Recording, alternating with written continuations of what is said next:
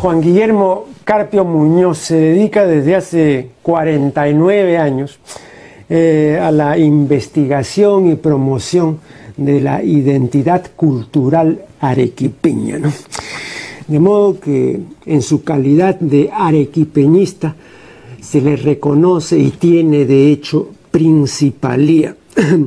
Él publicó hace ya varios años, en 1999, un diccionario de arequipeñismos en tres tomos.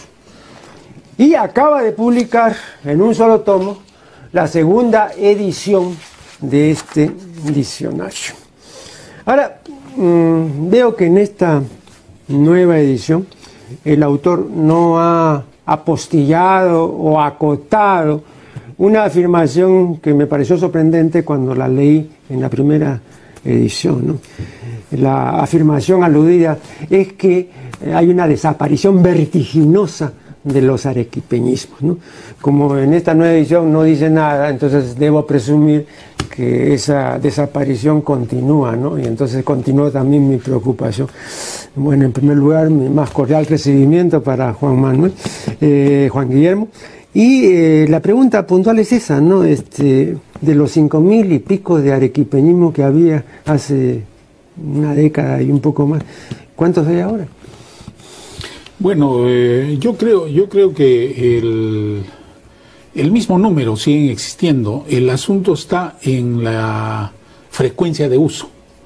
O sea, la frecuencia de uso ha bajado muchísimo.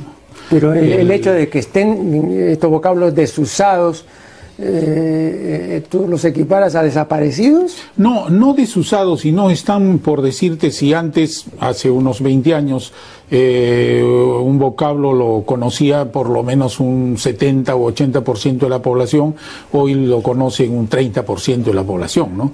Y lo utilizan un 15% de la Pero tú, tú decías hace, eh, hace más de 10 años ¿no? que había una vertiginosa el hecho de la desaparición de los vocablos en una lengua es normal y la incorporación de nuevos vocablos. Lo que yo no veo como normal es que esa desaparición sea vertiginosa, a eso me refería yo.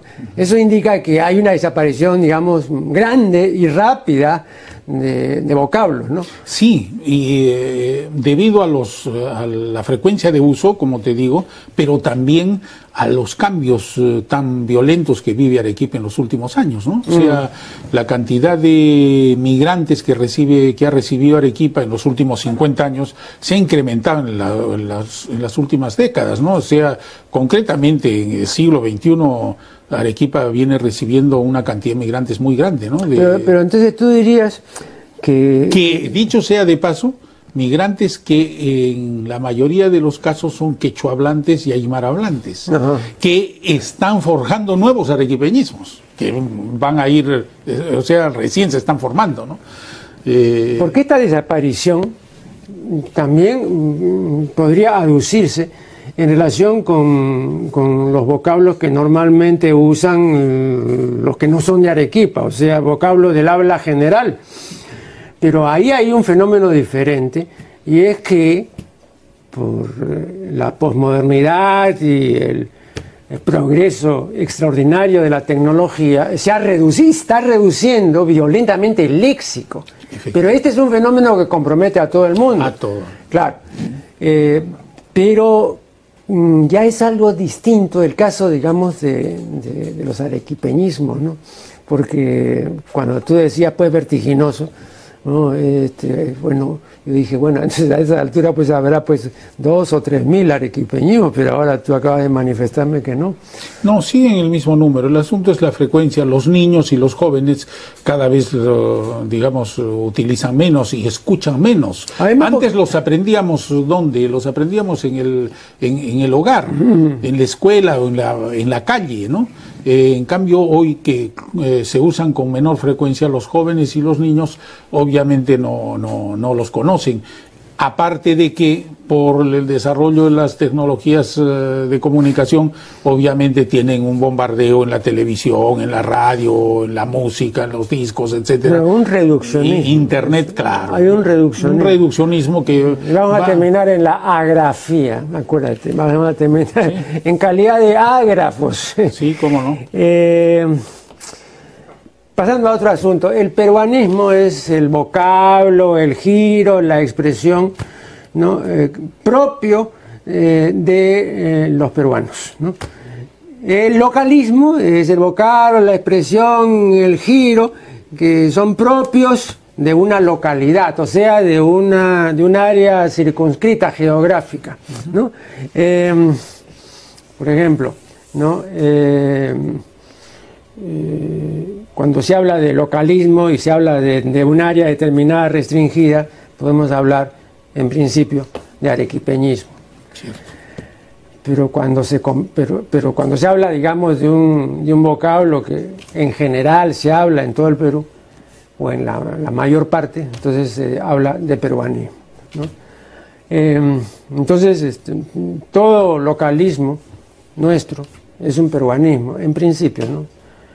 Eh, pero no al revés. Sin embargo, eh, veo que tú insistes en manifestar que o lo uno o lo otro. Eh, o sea, o, estamos hablando de peruanismo o estamos hablando de localismo, pero no son intercambiables ni tampoco se puede decir que todo localismo es un peruanismo, etcétera. Bueno, es que para mí, Marco Aurelio, fíjate, una voz que solo es conocida en una región es propia de esa región, pero no es de todo el Perú. O sea, eh, el asunto está en qué concepto das de peruanismo, ¿no? Eh, peruanismo es una voz propia de los peruanos que se conoce más o menos en todo el Perú. Pero, si tú eh, defines el peruanismo como toda voz que se conoce de los peruanos sin necesidad de que se conozca en todo el Perú eh, en una sola región, obviamente estaría en lo, en lo, que tú dices y lo que sostiene Marta Gildebrand, ¿no? que un guanuqueñismo, un limeñismo o un arequipeñismo es a su vez un peruanismo.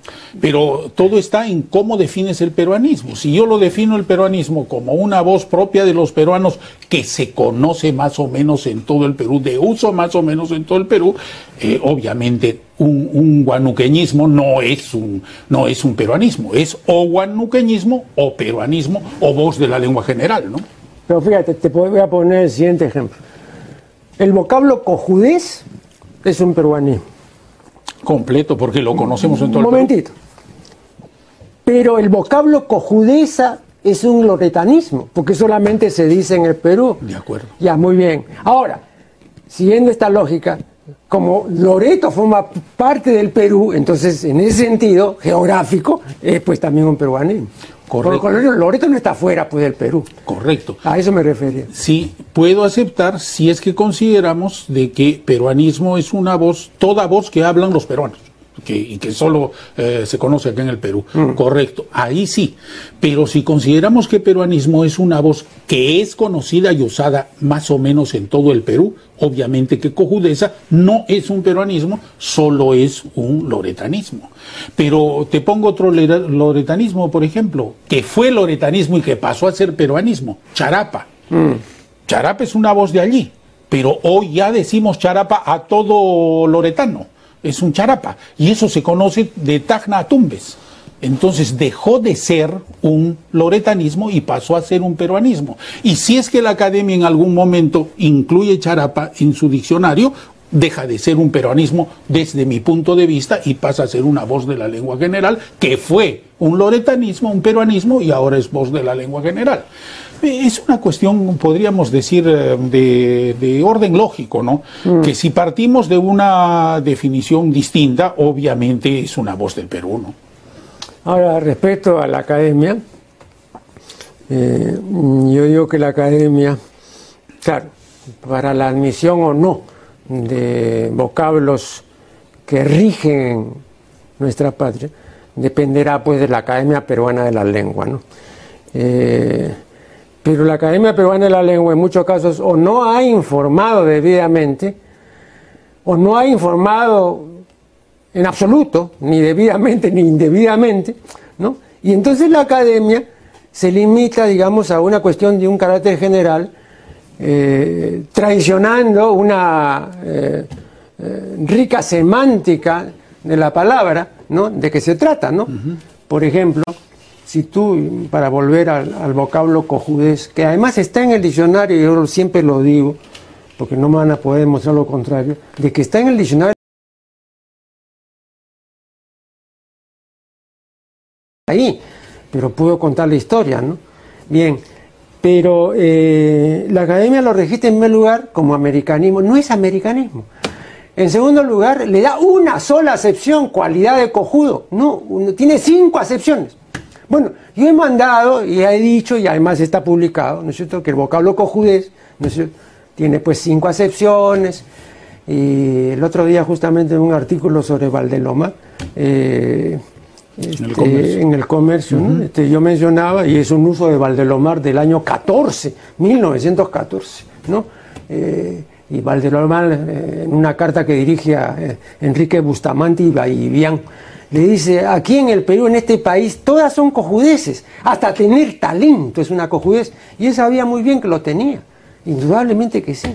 Bueno, el año 14, se han pasado pues muchos años, ¿no? Es un vocablo centenario, lejos, ¿no? Y sigue mal, muy mal definido.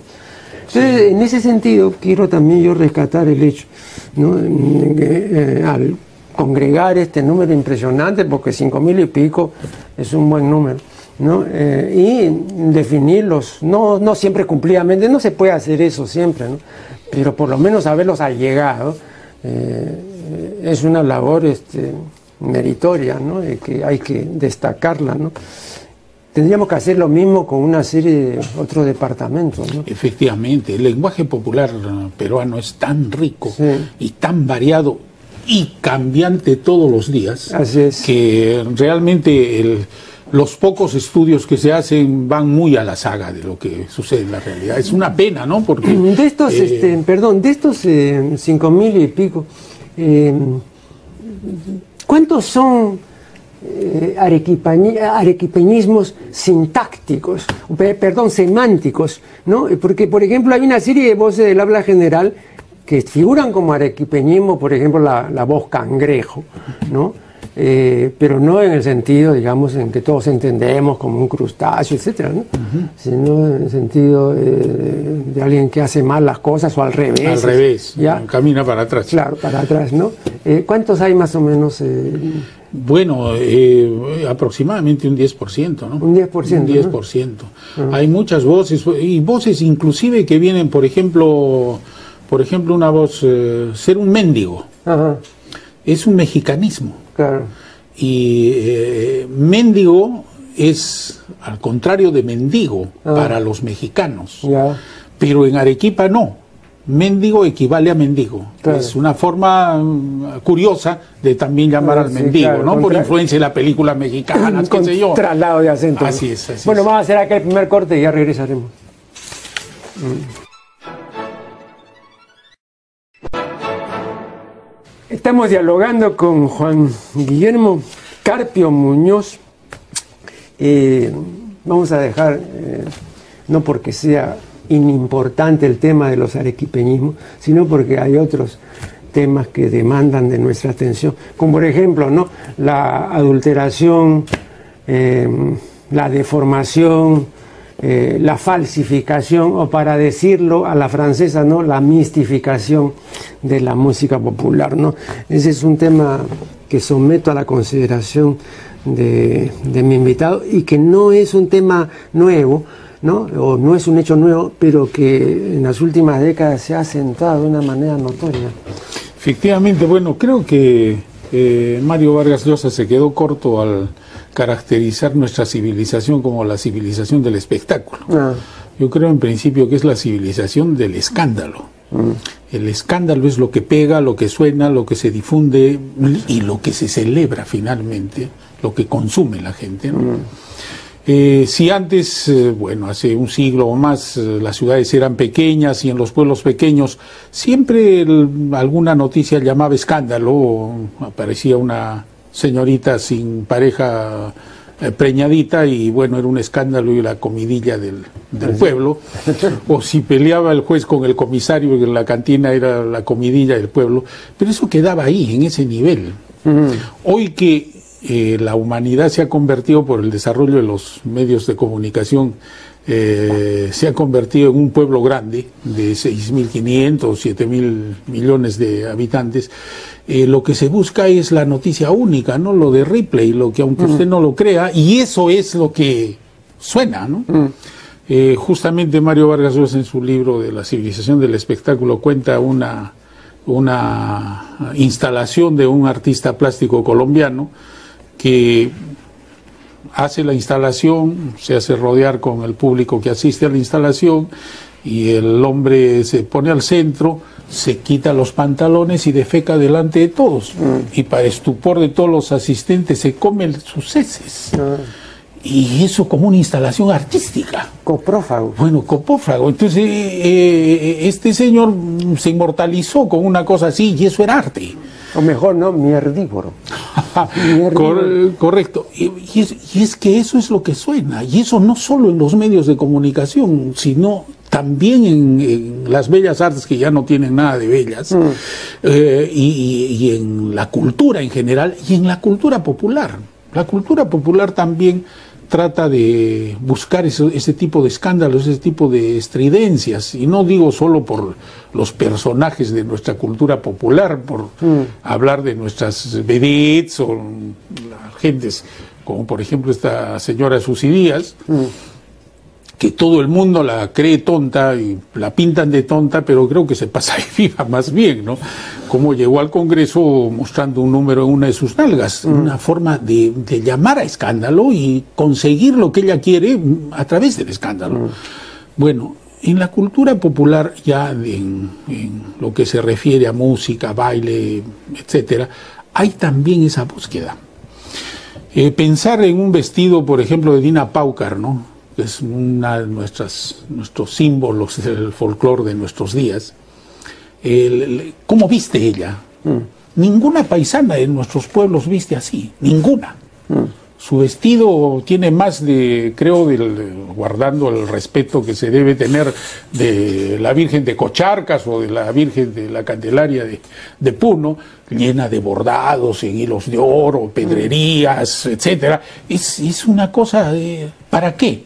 Para llamar a escándalo, para llamar a la atención y, pega, pues, ¿no? Y vende y qué sé yo. Mm. Bueno, la música popular, ya entrando al, eh, a diversos géneros de la música popular, en el criollismo, creo que el vals, el vals criollo viene, viene muriéndose, ¿no? Porque mm. no hay en principio oh, jóvenes que les guste el género eh, no hay compositores nuevos, no hay intérpretes nuevos. En los pocos programas de música criolla que hay se repiten hasta la saciedad no más de 50 valses y se da y se da. Me permites una interrupción. Fíjate, he seguido tu razonamiento y tu, tu discurso y concuerdo contigo en términos generales. Pero someto a tu consideración el siguiente hecho. Mm, desde hace 50 años para más o menos hablar de la aparición en nuestro medio de la televisión. ¿no? En las mañanas, en la madrugada y en diversos canales hay programas folclóricos, los sigue habiendo. Esta presencia no podría explicarse solamente por el exhibicionismo o por el prurito de llamar la atención, etcétera, cosa que sí existe en muchos otros casos, pero no puede fácilmente mantenerse esos 50 años. Y no hay nada equivalente a eso, por ejemplo, respecto a nuestro vals criollo, ni a la marinera de Lima, ni, ni siquiera a los ritmos negros del Perú. Entonces, ¿por qué durante 50 años ¿no? Eh, y ahora lo puedes ver, sintoniza a las 5 o 6 de la mañana cualquier canal, ¿eh? está ahí la, es que la paisanada. Pero es que Ya, ahora dime, no, pero eso no es por, porque están haciendo algo escandaloso. No, no, no, Entonces, ¿por qué esta permanencia de eso sí y de lo otro no? Porque esos 50 años justamente coinciden con la llegada de migrantes andinos a las ciudades, y específicamente a Lima, y con la nostalgia que ellos sienten de las músicas de su sitio y que inclusive pero no eran mayoritarios, Juan no eran pero han ido siendo mayoritarios, ah, en esos 50 años han ido siendo mayoritarios. ¿Y qué cosa, qué cosa sucede? Esa gente muchas, en muchos de los casos no tenía electricidad en su pueblo y encuentran en su ciudad sí electricidad y prender un radio para escuchar su música. Yo he visto, y tú habrás visto también, hace 30, 30 años atrás eh, que comienzan a salir los radios a transistores, a gente andina aquí en las ciudades, cargando un poderoso mm. transistor así y escuchando su música y yendo a su trabajo, qué sé yo. Eh, increíblemente, ¿no? Pero fíjate, sin que se hayan sido folclóricos, porque no lo fueron en este sentido eh, al que me estoy refiriendo, creo que todos también recordamos perfectamente la vigencia indubitable de los dávalos aquí en la capital y grabaron muchos discos y gustaron y siguieron cantando todavía muchos años. Después José, me parece, se fue a los Estados Unidos. En fin, bueno, esa es otra historia. Pero por ejemplo, los dávalos. ¿Tú no te imaginarías ahora a un conjunto arequipeño de esa calidad, ahora, ¿no? Eh, atrayendo de esa manera en que los dávalos atrajeron a los limeños en la década. Efectivamente. ¿Por qué?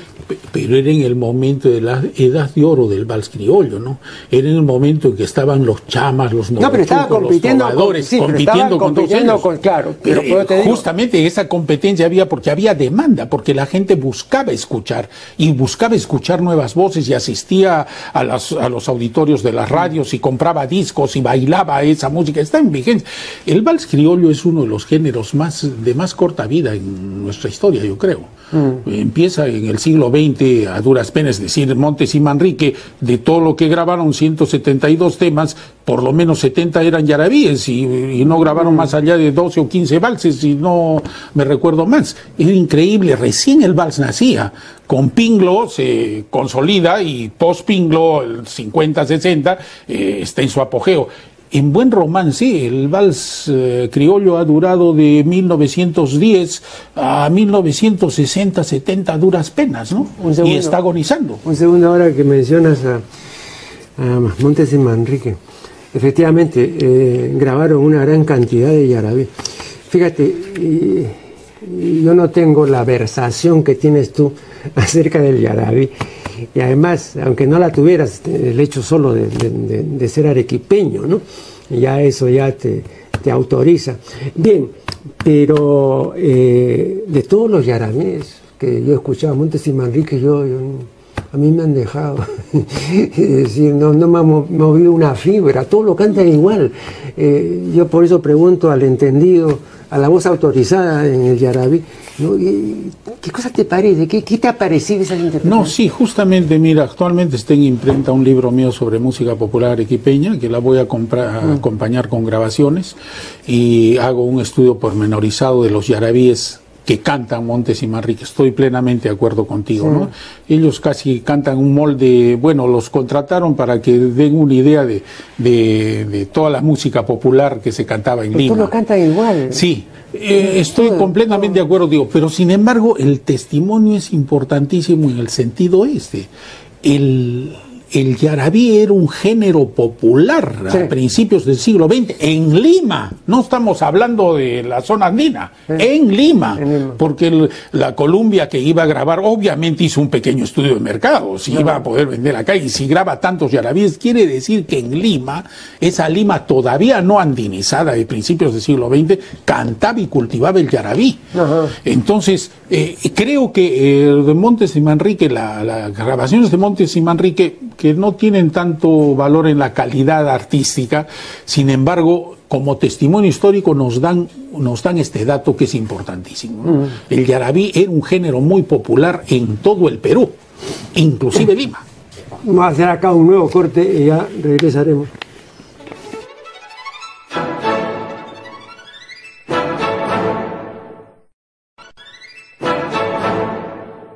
Estamos dialogando con Juan Guillermo Carpio. Eh, bueno, volviendo a la desvirtuación eh, de nuestra música, eh, quiero decir lo siguiente. cualesquiera críticas que uno haga de esta desvirtuación serán hasta cierto punto inútiles, porque ya ese es un proceso irreversible, ¿no? Entonces creo que ya no hay nada que hacer, ¿no? la, era digital es una, era irreversible la gran tecnología no la podemos ignorar, etc. Entonces ahora podemos lamentarnos, esa es otra cosa.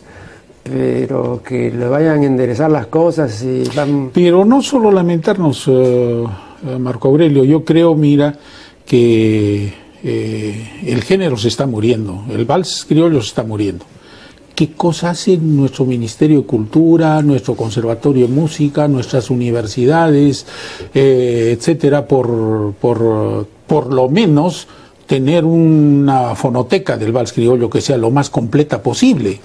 Es increíble que nosotros eh, estamos dejando pasar en nuestra vista que se muere un género precioso, un género que identificaba el siglo XX eh, peruano y que no hacemos nada por él. Y en todos los géneros de la música popular mm. estamos en las mismas. Mm. No hay nada que es eh, de un trabajo sistemático. Yo no creo que ni siquiera Radio Nacional tiene una, una colección más o menos completa de la música. No, y con mantenimiento, pues no. ¿qué, ¿qué, se hace? O sea, eh, eh, se puede hacer cosas bien importantes con respecto a la música popular, se deben hacer ya que ese es el mejor homenaje que se le puede hacer, porque el género muere, pero no quiere decir que ha desaparecido. Al contrario, tenemos que conservar lo que fue el vals criollo o lo que fue la marinera limeña, conservarlo por lo menos para que se sepa como un, como un producto cultural de nuestro pueblo que eh, no es justo que se evapore y que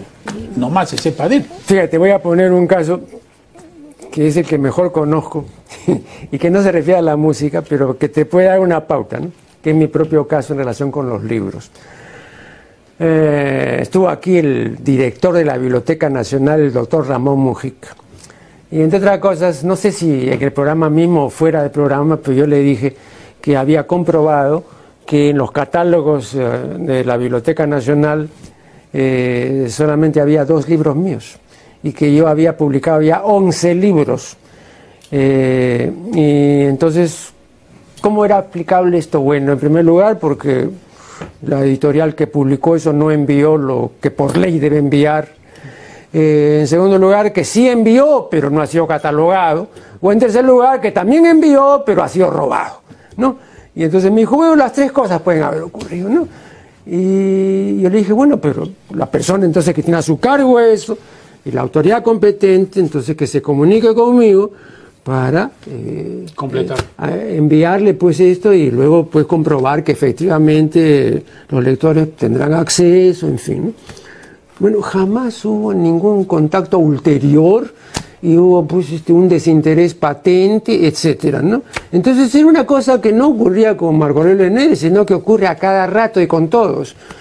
Y que podríamos decir que si ocurre con Marco Aurelio de Negri, con mayor razón ocurre con un montón de Entonces, este, eh, yo siempre me preocupé ¿no? Eh, de llevar mis ejemplares a la biblioteca de la eh, Municipalidad de Miraflores, que está a cargo de una persona entendida que es la doctora Beatriz Prieto. ¿no? Y entonces él estaba llevando y llevando, yo mismo puntualmente porque no voy a esperar que compren y tal, porque a veces no tienen partida, no. no, no, pueden, no encuentran, en fin, ¿no? Bueno, y, ahí tienen ya pues este, ¿no? el registro electrónico y entonces, ¿no? Pero yo notaba una serie de cosas ahí. Primero que faltaban libros míos, pero yo había entregado esos libros. Segundo, que no estaban en orden cronológico, cosa que me parecía muy rara. Y al fin, había una serie de anomalías. Y entonces este, me dijo la verdad, ¿no? Y eso es así, ¿eh? Me dijo, en primer lugar, eh, no están en orden cronológico porque el programa que tenemos para eso no ordena cronológicamente. De modo que ordena por orden de llegada. De modo que es así. Y entonces tendríamos que cambiar de programa. Uno. No, segundo, que ¿por qué no están los últimos libros que usted nos trajo? Ah, porque no tenemos sistema. Entonces está todo paralizado. y me comenzó pues con una serie de consideraciones respecto a la ineficacia o a la inexistencia o en fin a la negligencia de todo un sistema y de todo un equipamiento que no funcionaba. Eh, entonces yo dije, bueno, ¿qué, se puede hacer así?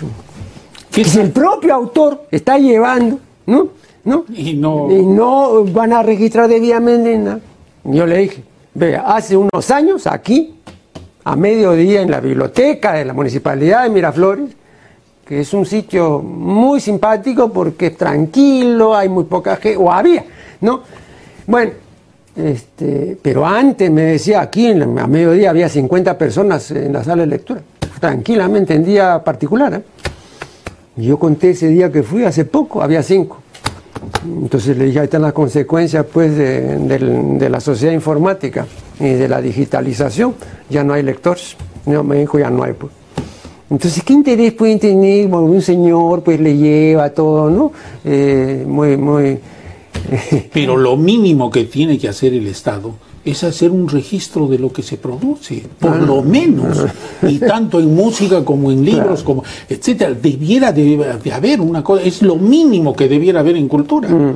¿no? Es increíble que nosotros hacemos bien en venerar nuestro monumento Machu Picchu y tenerlo lo mejor posible, correcto, pero hay una serie de bienes culturales que desaparecen, no existen para el mm. Estado y no, no lo registra. ¿Quién lo va, quién lo va a hacer? Vamos a esperar que la empresa privada o un particular lo haga. Bueno, hay algunas algunos coleccionistas de discos que tienen eh, han rescatado algo, ¿no? Y, es, hay que aplaudirlos, pero en realidad no existe ningún registro de los bienes culturales que se, que se producen. Claro, pero yo mencionaba esto, perdón, yo mencionaba esto eh, y mencionaba mi caso eh, porque a las autoridades competentes no les importa, no les interesa yo puedo decir, hay un señor Carpio Muñoz que es un entendido en la arequipeñidad y que ha publicado obras importantes y que tiene un diccionario del arequipeñismo y esto.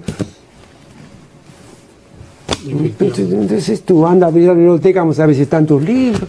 Entonces es muy serio, ¿no? Es muy En casos, y en casos en los que hay gentes como Daniela Lomías Robles que se han preocupado en registrarlos, haciendo un esfuerzo increíble, laudable completamente, ni siquiera se conocen, ni siquiera se difunden, no sirven de nada, están en un anaquel que nadie les... Pero eso te quería yo preguntar, ¿no? Fíjate, hace 22 años, 22 años, el Consejo Nacional de Ciencia y Tecnología publicó la obra folclórica y musical de Daniela Lomía Robles, ¿no es cierto?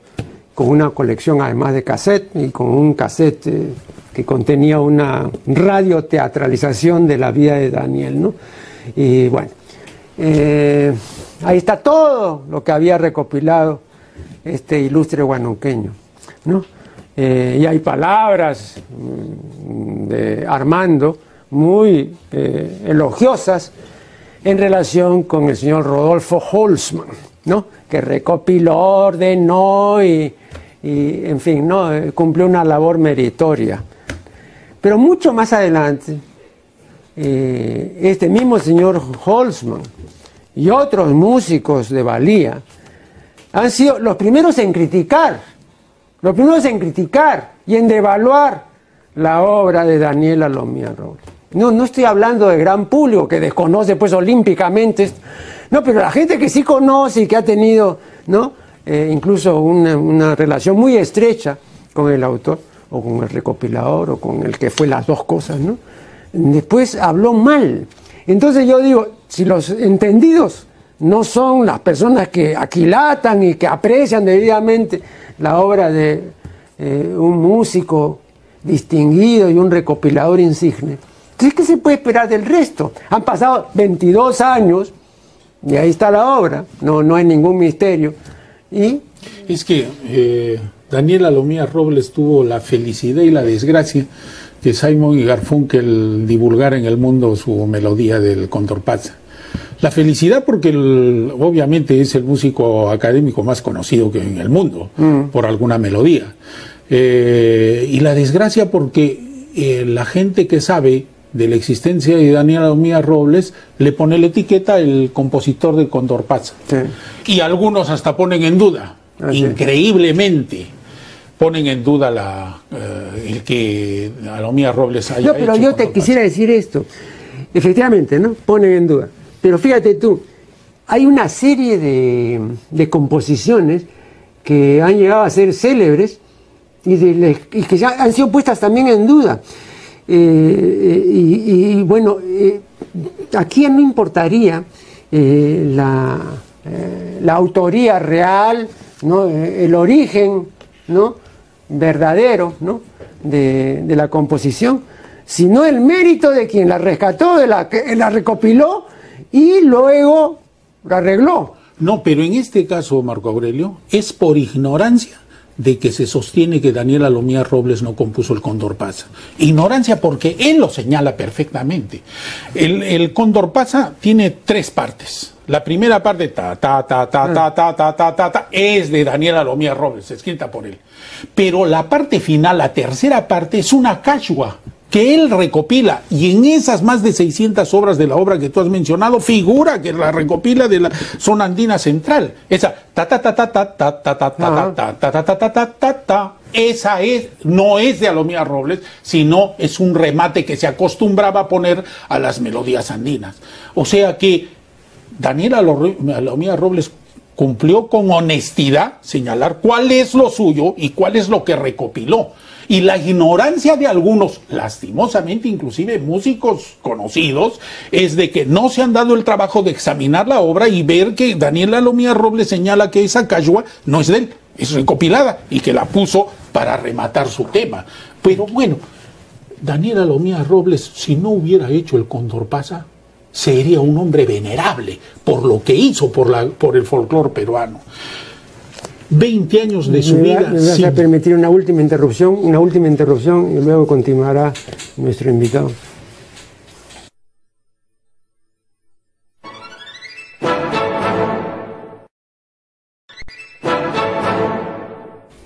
Estamos dialogando, la parte final, eh, con Juan Guillermo Carpio Muñoz. Eh, acerca de, entre otras cosas, acerca de la música popular y de los arreglos y de la difusión de los arreglos y del desconocimiento de las verdaderas autoridades, etc. Te pondré rápidamente dos casos. ¿no? Eh, un primer caso eh, concierne al famoso guaño Adiós Pueblo de Ayacucho, ¿no?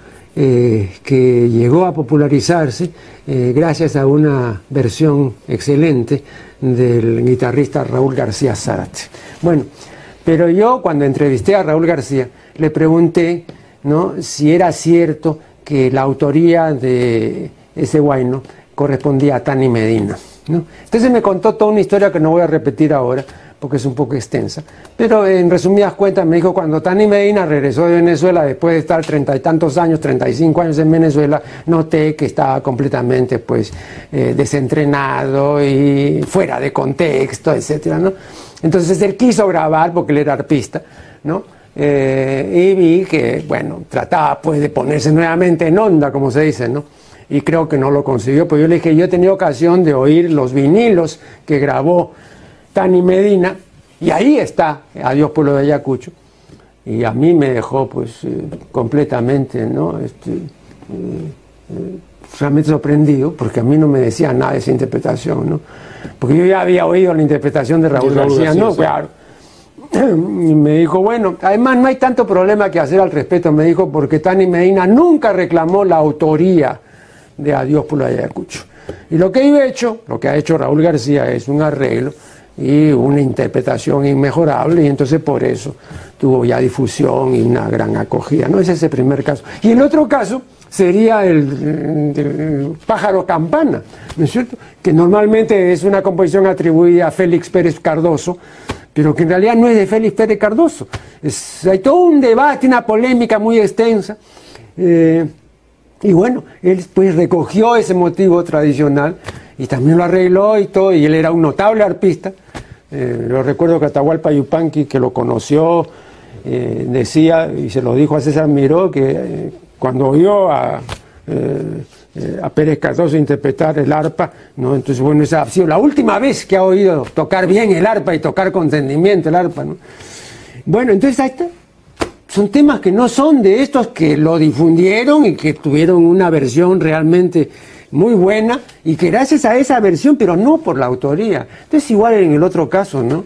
Porque tanto, tanto énfasis en la, eh, en la autoría, ¿no? Si se trata, digamos, de una versión como en el caso de Simon y Garfunkel, ¿no?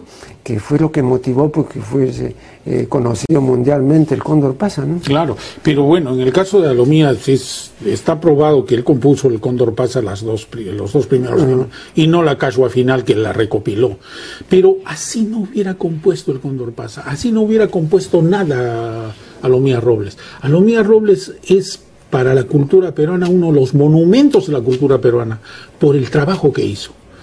Entre 1910 y 1930, 20 años, peregrinó, deambuló en el Perú, sin sueldo, mm. sin beca, sin nada, con su propio peculio, pueblo por pueblo, recogiendo música. Recopiló más de 600 temas musicales, cachuas, yarabíes, chonguinadas, guainos, eh, mm. etcétera, a lo largo y ancho del país, en esa época. Y no solo no solo las transcribió y las líneas melódicas las escribió en el pentagrama, sino cuando los temas eran cantados y cantados en quechua, pone la letra completa del quechua y hace una traducción al español del quechua que él dominaba. Mm. No solo eso, sino en algunos casos hace un estudio pormenorizado. Esto lo he recopilado en una cosecha del maíz en Jauja el día tal, etcétera. Las gentes vestían así, cantaban así, esto hacían los viejos, esto hacían los niños, eh, bailaban de esta forma, cosechaban. Mm. Es decir, es un estudio antropológico, folclórico de la mayor importancia que Ojalá que en algún momento la escuela, la escuela de folclor José María Arguedas, eh, las mismas universidades, el, Instituto de Musicología de, de la Católica, que ojo, me consta que Armando me dijo que él donó los libros de Daniela Lomía Robles mm. al Instituto de Musicología de, de, la Universidad Católica, están ahí. Ojalá que le saquen provecho y hagan eso. No, y ojalá que estén bien, te voy a contar rápidamente. La... No, pero permíteme terminar una, una comparación. No es justo que la Escuela Nacional de Folclor tenga un, un conjunto de folclor estupendo, pero que baila los temas del, del, de la dancística popular peruana, casi del mismo modo que el elenco de Brisas del Titicaca. Mm. Y no estoy denigrando a ninguno de los dos. El Brisas del Titicaca y cualquier otra entidad privada mm, puede hacer las cosas que quiera con el folclore y, qué vamos a hacer hasta mistificarlo. Pero la Escuela Nacional de Folclore debe ir a las fuentes y acá tiene unas fuentes de Daniela Lomía Robles para rescatar nuestros temas tanto en vestimenta, en música y en danza, que, que, no se distorsionen tanto como hoy sucede con la marinera, por ejemplo, ¿no? La marinera es increíble que es una maravilla que Trujillo tenga el Festival de la Marinera. Mm. ¿Quién no va a aplaudir? Magnífico. Sin embargo, la marinera norteña está siendo mistificada en tal manera que ya los danzarines son, no sé si saltimbanquis o qué, hacen una serie de saltos, eh, giros, etcétera, que no son propios de la marinera, mm. están mistificando la marinera. Mm. Y hoy, casi a lo largo y ancho del Perú, se está bailando la marinera norteña y dejando la marinera limeña tan gras, tan llena de gracia o la marinera yacuchana, la marinera... Pero, pero mejor que la dejen, ¿ah? porque si se meten van a terminarla destrozando. ¿ah? ah, no. Y me decía recientemente el doctor Luis Millones, ¿no? que acababa de regresar del Cusco y me dice, es irreconocible.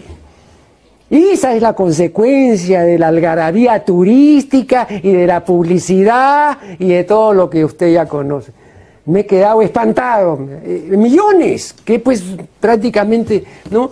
Una de las personas más identificadas con el acervo nuestro y con las manifestaciones auténticas. Pero eso está sucediendo a lo largo y ancho del Perú. La fiesta de la Virgen, de la Virgen de Candelaria de Puno, que es una fiesta monumental, folclore estupendo, etcétera, está rinconando a la música puneña. La ah. música puneña de la estudiantina, la música puneña de la pandilla puneña, con ese, esa eclosión de música que hoy se promociona en, en, eh, en Puno, que tiene mucho de boliviana, correcto, influencia, vienen bandas se alquilan los trajes en Bolivia, vienen danzarines, etcétera, etcétera, se está distorsionando y la música puneña auténtica está arrinconada. Y lo que te decía al principio, en este momento, no sé si es la municipalidad de Puno, la noticia que leí, o la municipalidad de Azángaro, para que inscriban en el récord eh, Guinness, está invirtiendo, no sé, miles de soles para comprar cañas, etcétera, y reunir un día de 3.000 sicuris en la plaza, etcétera, para que nunca se ha reunido 3.000 sicuris juntos para tocar. Es cierto que eso de alguna manera promociona el instrumento, promociona la música, pero eso es, ¿sabes? Un paso para, para hacer un récord Guinness. El escándalo primero esas municipalidades han hecho un registro de toda la música de sicuris que tienen en su pueblo. Te aseguro que no. Eso no interesa. No, y además es, un, es, es, un criterio pues cuantitativo, ¿no? Eso es como cuando se lograron reunir mil cajones o dos mil cajones con, por favor. con sus repetidos cajoneadores. Bueno, ¿y eso qué quiere decir? ¿Calidad? No, yo siempre he manifestado y lo reitero que la calidad es un bien muy raro, que es un bien rarísimo. Entonces pensar que porque reunimos dos o tres mil cajones y cajoneadores vamos a tener una gran calidad cajonística, y pues es completamente disparatado, ¿no? Entonces, eh, pero prevalece, ¿no? Esto, eh, este criterio, digamos. Y eso consigue apoyo de las entidades oficiales, consigue cámaras de los canales de televisión, consigue espacios en los eh, órganos mm. periodísticos, mm. etcétera. Y lo otro, lo real, el ver que se está perdiendo el sicuri, que se está perdiendo la pandilla puneña, que se está perdiendo el vals criollo, etcétera, nadie le hace caso, se pierde ante nuestros ojos y ante nuestra inoperancia. Mm. Es increíble que eso venga sucediendo. Y, y, eso está sucediendo cada vez con mayor, mm, más vertiginosamente, para utilizar el primer término que me eh, comentaste de mi libro, porque estamos viviendo una época de cambios muy grande. Este siglo XXI ha empezado el Perú con cambios positivos en lo económico, es cierto, mm, notorios, pero hay un cambio, un cambio social y un cambio cultural así formidable, ¿no? Está, mm. eh, ¿Cómo se llama? Estamos perdiendo identidad. Sí. Sí, sí, No, y además eh, el asunto va a seguir. No, no, no es una pérdida transitoria. No, eso va a seguir. O sea que la gente que dejó de leer eh, no dejó de leer por una generación, ya no va a volver a leer.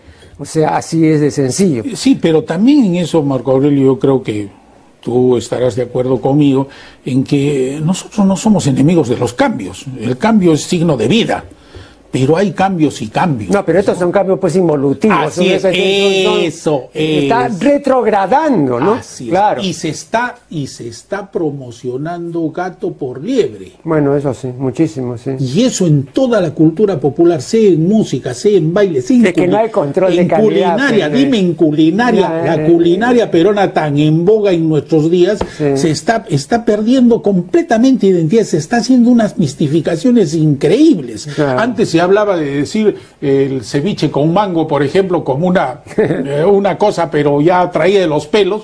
Hoy varios restaurantes limeños venden ceviche con mango.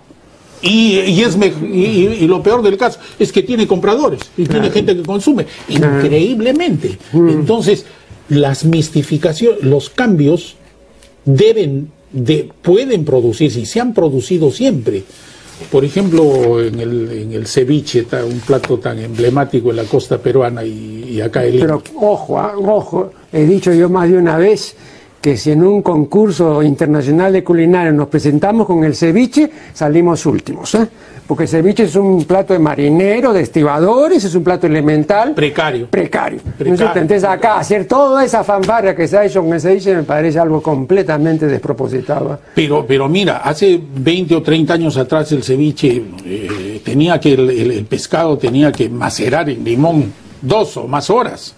Se lo acompañaba con rodajas de choclo etcétera. Hoy ya no. Hoy ya, eh, cambios que, que vienen produciéndose por la presencia andina en la, en, en la sí. costa ha traído la canchita con maíz salado, etcétera, y ya no, ya, ya no la rodaje de nada. Bueno, muchísimas gracias a eh, Juan Guillermo Carpio Muñoz una vez más.